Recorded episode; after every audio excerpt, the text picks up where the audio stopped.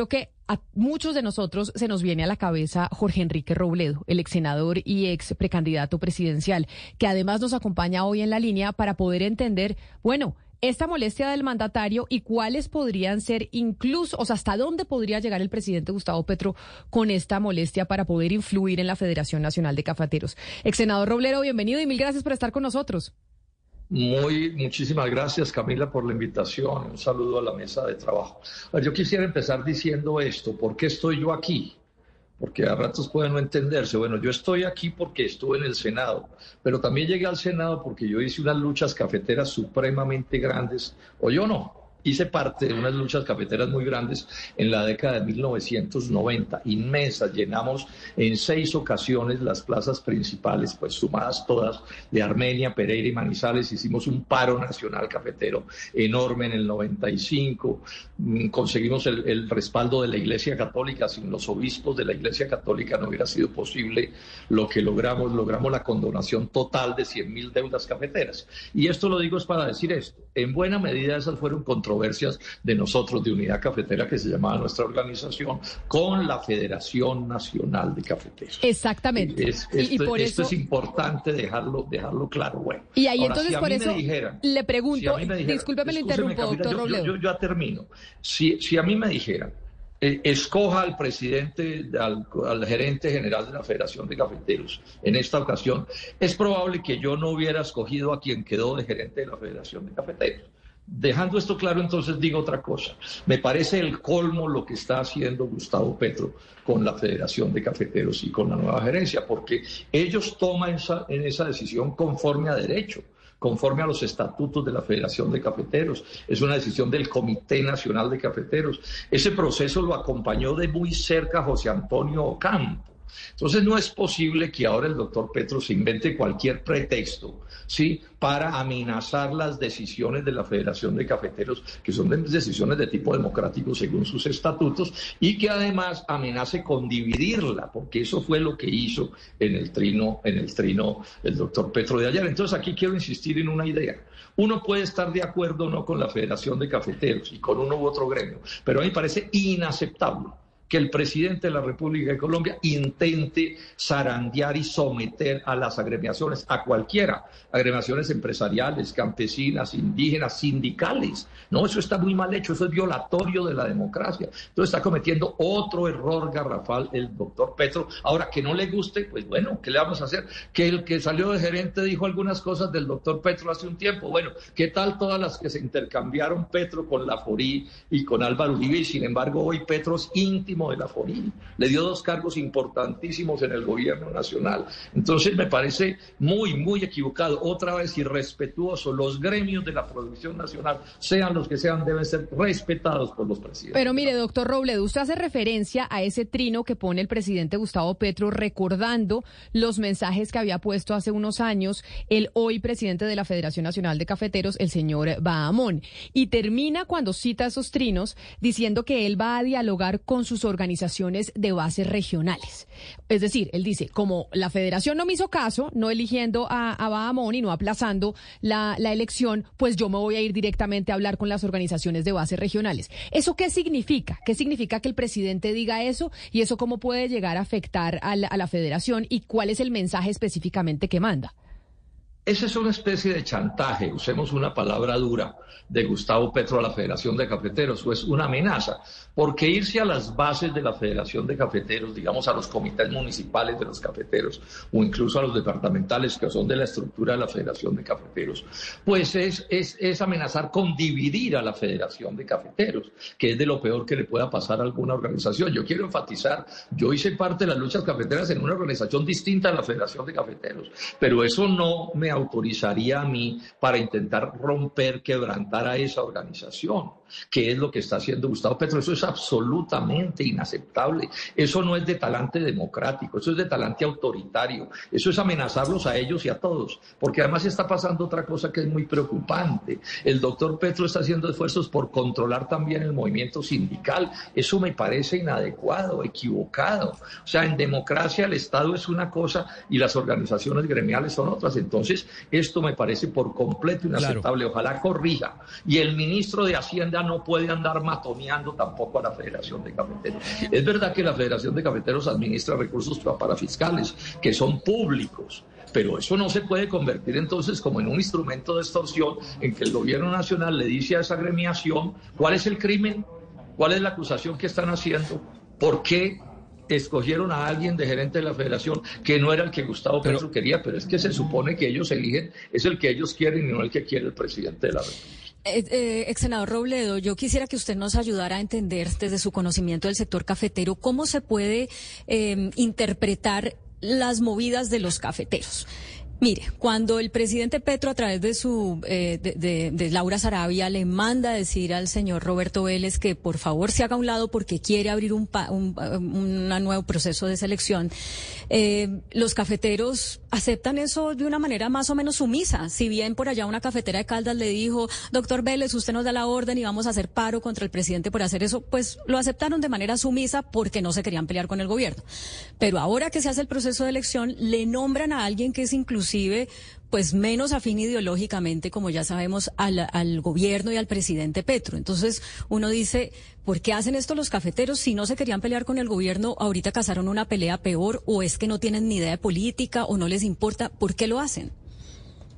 Digamos esto, la, la, forma como, como, como el gobierno nacional Gustavo Petro trata al, al excelente Vélez de la Federación en esa, en ese, en esa en ese mensaje o llamada que le hizo, yo creo que es de un mal estilo democrático. Es que las formas cuentan en la vida, entonces, digamos, es una actitud atropelladora. Sin embargo, digamos que eso que fue un roce pues con la, con la institucionalidad cafetera, pues no pasó a mayores y después empezó el proceso. Pero yo quiero insistir, ese proceso lo acompañó todo el tiempo, muy de cerca José Antonio Campo, el ministro de Hacienda. Es más, a mi juicio, de pronto demasiado de cerca demasiado de cerca. Entonces, eso terminó como terminó, pero digamos que ahí hubo el, manejo democrático que fue el que se propuso. Es más, desde hace cuántas semanas se definió, el comité de cafeteros definió la terna y en ese momento no dijo nada Gustavo Petro al respecto y la terna se fue tramitando con reuniones en todos los departamentos, etcétera, etcétera y al final el Comité eh, Nacional de, de, Cafeteros tomó la decisión que tomó en relación con quien salió electo. O sea, hay un trámite que digamos fue un trámite digamos, respetuoso de los fueros del propio gobierno nacional, porque el gobierno nacional influye muchísimo en el Comité Nacional de Cafeteros. Si no estoy mal, tiene cuatro ministros allí. Lo que pasa es que también la Federación de Cafeteros tiene una representación importante. Entonces, aquí ante lo que estamos asistiendo es hacia un, un trámite supremamente mal hecho por parte del gobierno nacional que termina como termina y en vez de Petro jugar con una actitud democrática, blande un garrote ¿sí? En la noche anterior a la decisión, casi que ordenándoles que no decidieran cuando ya todo estaba definido estatutaria y legalmente para que definieran. Es una cosa súper maltratada por Gustavo Petro, pero yo enfatizo, eh, la idea de, agarrotear, a, atropellar a, esos, a ese gremio o a cualquiera, es a mi juicio una idea por completo. Pero, pero, doctor Robledo, quizá le pregunto, lo ideal no es definitivamente romper este histórico matrimonio entre los cafeteros y el Estado, porque usted tiene razón que un poco lo que envalentona al presidente es que pues hay fondos públicos y para fiscales ahí, pero si uno mira el origen del Fondo Nacional del Café y del Fondo de Estabilización de Precios del Café, el origen es 80% privado, esos son eh, tasas sobre las exportaciones, sobre las marcas. Entonces no sé si lo ideal, y le pregunto a usted que conoce muy bien el sector, es que a lo mejor los cafeteros tengan esos fondos, pero determinen autónomamente las tasas, las gestionen autónomamente y se rompa el histórico matrimonio que en algunos momentos fue muy fuerte entre los cafeteros y el, Estado. Sí, yo, yo no dudo que hay muchas cosas que se pueden discutir es más, la última vez que yo estuve con el anterior gerente de la federación en la Comisión Quinta, le pedí la renuncia del cargo. Le pedí la renuncia del cargo porque bajo su órbita se habían perdido y siguen perdidos medio billón de pesos de recursos del, del, Fondo Nacional del Café y de las cooperativas de caficultores, a mi juicio por manejos equivocados. ¿sí? O sea, ahí hay muchas cosas que se pueden mirar y se pueden discutir y se pueden reformar, etcétera, etcétera. Yo no tengo la menor duda de eso. Pero mientras las normas estén y los acuerdos estén, el presidente de la República debe debe, digamos, respetarlos en las formalidades, pero además tiene que asumir una actitud democrática. Es que eso de decirle a una, a una agremiación, así tenga el presidente los desacuerdos que tiene, es que me le voy a ir a la base a dividírsela, eso que tiene que ver con la democracia, eso es una actitud autoritaria. Entonces, sí, si hay que hacer cambios, bueno, pues que se hagan y que se tramiten y que todo el mundo opine y se hagan los, los cambios que hay que hacer. Pero, mientras tanto, el presidente asuma una actitud respetuosa con las normas, con la legalidad y con una organización gremial que repito, yo he tenido pero mire, 20 doctor años Robledo, de o más con esa organización, pero que hay que respetarla en sus suelos. Doctor Robledo, pero sobre eso le quiero preguntar, y precisamente le quiero preguntar por las declaraciones del ministro de Hacienda, el nuevo ministro de Hacienda, el doctor Bonilla. Ayer cuando le preguntaron por este tema, él, él decía que la intención del gobierno es democratizar la Federación eh, Nacional de Cafeteros. ¿Eso qué significa? ¿Cuál es el alcance de esa expresión, usted que conoce muy bien el sector, de democratizar la federación? Es decir, ¿cómo funciona internamente la, federación para que el gobierno necesite democratizarla? Exactamente, ¿cuál es, ¿cuál es el alcance de esa expresión, doctor Robledo? Esa es una organización que en general se rige con normas democráticas. Hay unos comités departamentales que se eligen por voto directo de los cafeteros que son eh, agremiados en la Federación de Cafeteros.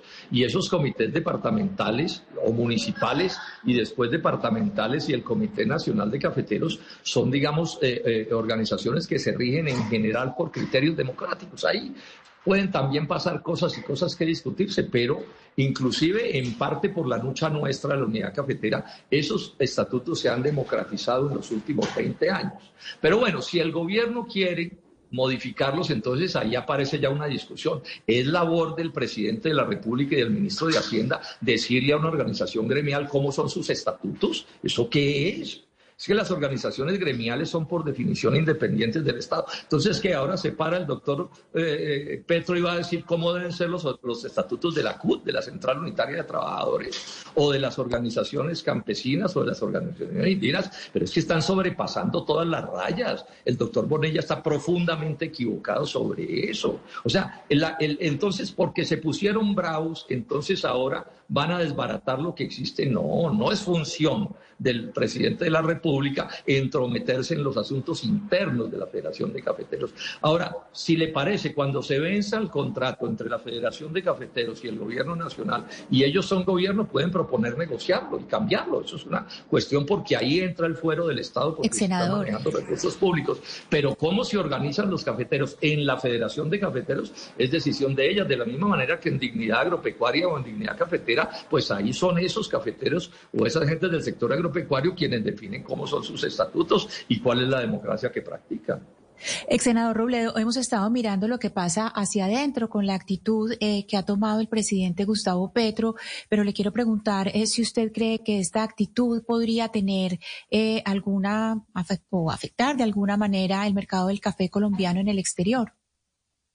No, yo no creo, yo no creo que pase a, que, digamos que ese impacto lo termine teniendo, porque lo cierto es que ahí hay una legalidad y una serie de cosas. La parte principal de las exportaciones de café hoy por hoy los están haciendo los organismos, las fuerzas privadas, digamos, los exportadores de café. Entonces realmente esa preocupación, que puede ser cierta en el caso del petróleo, las equivocaciones del gobierno afectar, eh, digamos, las acciones de Copetrol, por ejemplo, que las han afectado, pero yo creo que en este caso no, no, realmente no no, alcanzo a leer eso, pero sí es un mensaje muy malo al mundo del café, que es un mundo enorme. O sea, un presidente de la República garroteando agremiaciones, eso, eso realmente es impresentable. Alguien, amigo, algún alma caritativa, amiga de Gustavo Petro, lo debería llamar a la sensatez y a la cordura y al ministro Bonilla. ¿Cómo así que el ministro Bonilla eh, eh, de Hacienda llega a atropellar a una institución tan, respetable y tan importante en la economía colombiana como es la, la, economía cafetera y la economía del café.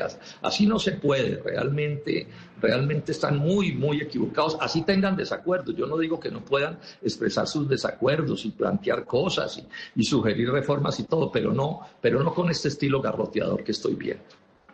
Pues doctor Jorge Enrique Robledo, como usted mismo lo decía y lo mencionábamos al principio, era importante hablar con usted sobre este tema porque usted sabe mucho del tema del café y nos parecía importante oír su voz en torno a esta tensión que hay en estos momentos entre el presidente y la Federación Nacional de Cafeteros. Ex senador Juan Enrique Robledo, mil gracias por haber estado hoy aquí con nosotros en Mañanas Blue.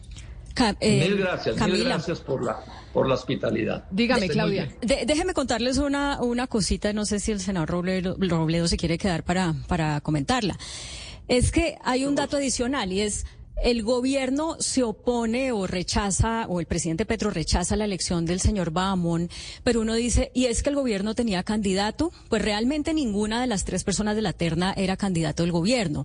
Se decía que la persona que quería el gobierno era Felipe Roballo y que no quedó en la terna, entre otras cosas, porque no cumplía con el requisito de tener 10 años de experiencia en el sector. Pero realmente, pues eso no está confirmado, tanto que el mismo Felipe Roballo, cuando empezó a hacerse campaña, él, antes de que se abriera el proceso y visitaba los comités cafeteros, él decía, yo no soy el candidato de gobierno. Tanto que el propio ministro de Hacienda, José Antonio Campo, cuando lo llama el entonces presidente de la federación a decirle, oiga, Laura Sarabia me acaba de decir que me haga un lado porque el presidente me manda a decir que quieren otro presidente, el propio José Antonio Campo, pues no tenía ni idea. Eh, entonces, pues es como que es raro que el gobierno rechace esto, pero que no haya puesto un candidato. En Ecopetrol, por ejemplo, sí lo puso. Todos sabíamos que iba a quedar el señor Roa a pesar del proceso que hicieron con un headhunter.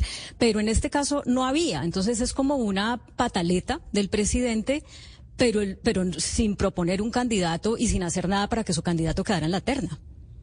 Es bien importante lo que usted menciona, Claudia. Este, todo este trámite se hizo con José Antonio Ocampo, el ministro de Hacienda de Gustavo Petro, al detalle. O sea, ¿por qué aparece una mujer en la terna obligatoriamente? Esa es una petición de José Antonio Campo y por eso aparece una, una, una mujer en la terna. Él estuvo súper al detalle, es que recordemos que Bonilla se posesionó, yo no sé, hace dos o tres días y todo el resto del tiempo José Antonio Campo estuvo muy, pero muy en detalle de eso, porque además ese tema del café es un tema que José Antonio Campo conoce de cerca desde hace muchísimos, desde hace muchísimos años. Entonces el gobierno nacional no puede decir que lo sorprendieron con lo que pasó. Todos supimos que esos eran los tres de la terna o no supimos. ¿Hace cuántas semanas andan ellos recorriendo el país diciendo que esos son los tres? Todo el mundo sabía que antier se reunía el Comité Nacional de Cafeteros para elegir entre esos tres y tenía que ser entre esos tres si se respetaban los procedimientos y las, y, las normas. Ahora, si uno lee el trino de Petro, el crimen que del que se indica Petro al actual gerente es que hace 10 o 15 años escribió unos trinos en contra criticando al alcalde Gustavo Petro. Y claro, eso seguramente molesta a Gustavo, a Gustavo Petro, pero entonces yo aquí amplío una cosa que dije hace un momento. ¿Qué no se dijeron Petro y la Foría Álvaro Uribe en estos 20 o 30 años anteriores? Y después Gustavo Petro termina poniendo a la Foría en ese papel importantísimo en que lo ha puesto. Y entonces ahí sí no es problema los trinos que se, que se cruzaron. Y entonces, ¿por qué se vuelve un crimen de lesa majestad que el nuevo gerente de la federación hace unos años hubiera puesto unos trinos? Eso no es serio, eso es infantil, infantilismo. la conducta que está asumiendo eh, Gustavo Petro. Si esa elección se dio como se dio, fue porque su gente el ministro Campo y Petro, yo me imagino que sabía lo que estaba pasando, pero por tramitó las cosas así y le salieron así. Y a última hora le da un berrinche y quiere poner al ministro de Hacienda que saque un garrote para cambiar las cosas que ya se habían tramitado a lo largo de semanas. Eso es inaceptable. Tal vez también por eso eh, hubo cambio de, ministro, ¿no? Y por eso estaba esperando el eh, presidente o le solicitó a la federación que esperara que llegara y se posesionara el eh, nuevo ministro Ricardo Bonilla, para que él, que tal vez tenía una posición muy distinta, más cercana a la del presidente Gustavo Petro, que la que podría haber tenido Ocampo, pues tuviera una mayor injerencia en esa elección. Tal vez esa, esa ser otra de, las lecturas, que es la razón también, entre otras, por las cuales el ministro Campos sale del gabinete del presidente Gustavo Petro. Ex senador Jorge Enrique Robledo, mil gracias por haber estado aquí con nosotros hoy aquí en Mañanas Blue. A ustedes mil gracias, mil gracias Claudia y Camila. Muchísimas gracias.